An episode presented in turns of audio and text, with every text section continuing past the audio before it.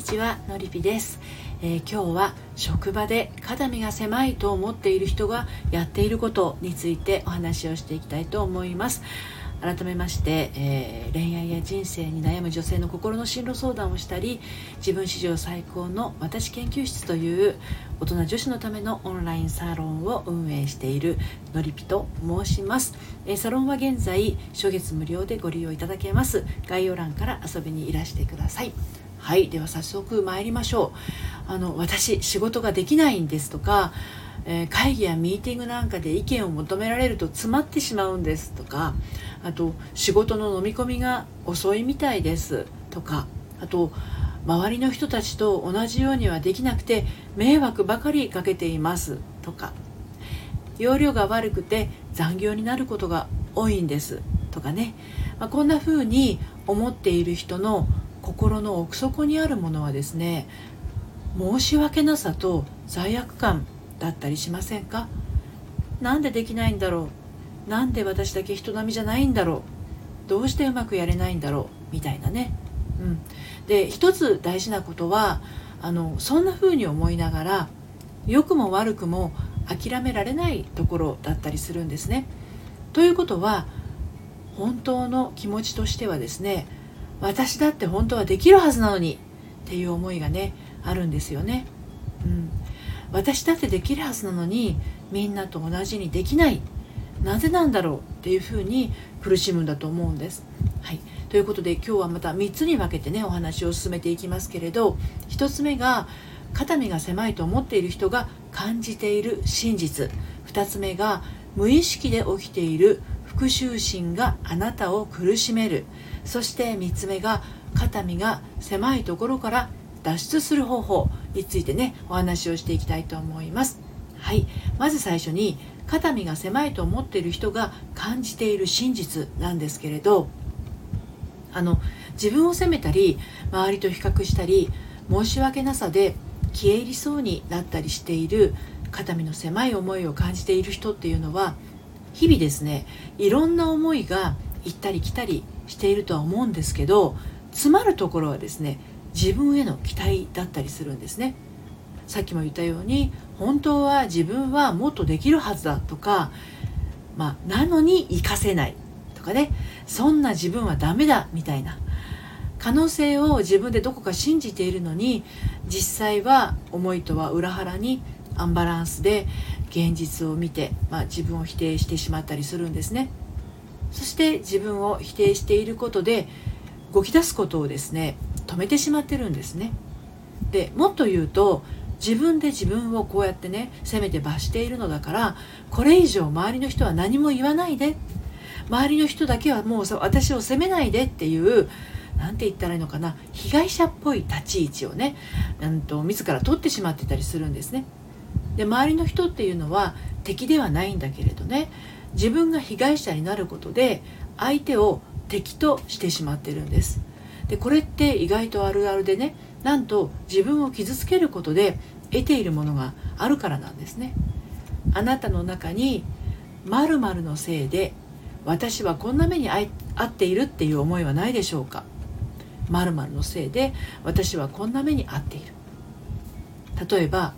あなたが仕事をテキパキやるから私の呪いのが目立ってしまう。あなたがいろいろ言うから私はやる気がなくなってしまう。自分を否定するっていうことは悲しみの感情のようでいて実際の心の底ではですね怒ってるのかもしれなかったりするんですね。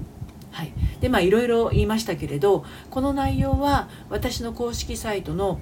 読んでいら癒せる読むセラピー愛のトリセツの方でも綴っていますので後でね読んでみたい方は概要欄の方から、えー、コラムの方読んでみてください。はい、では2番目の無意識で起きている復讐心があなたを苦しめるこのことについてなんですけどこの肩身が狭いなどの罪悪感を感じながらでそれが実際のところは誰かに復讐するためにしていることでもあったりね。同時に自分のことも傷つけていたりするんですね。で直接相手を攻撃するような復讐ではなくて一見自分が弱い立場で被害者のように見せて間接的な方法で他人を傷つけながら自分の苦しみから抜け出そうとしていたりするんですね。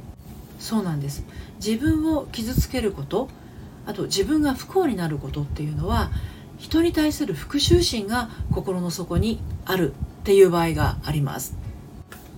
ただですね目の前にいる相手に復讐したいのではない場合がほとんどで多くはですね満たされなかった子供の頃に関わる時間が多かった人への思いから生まれて、まあ、そのことが目の前の事柄に映し出されていることがまた多いんですね。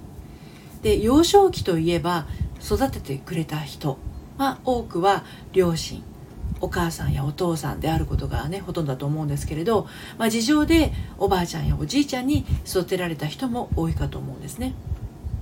なので自分責めとか他人との比較それから他人への承認欲求これらが強い人っていうのはちょっと気をつけた方がいいかもしれません、で最後に肩身が狭いところから脱出する方法についてお伝えをしたいと思うんですがこれはですね自分を許すっていう作業が肝心になってきます。でそのために一つ大切なことをお伝えしますね。ご存知の通り人と過去を変えることはできません。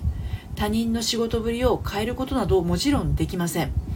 あなたの過去の仕事のできなさ加減もですね変えることはできないんです。で変えることができるのはあなた自身。そして事実の解釈ですね。そう。過去の出来事は解釈。つまりあなたの受け止め方によってガラリと変化することがあります。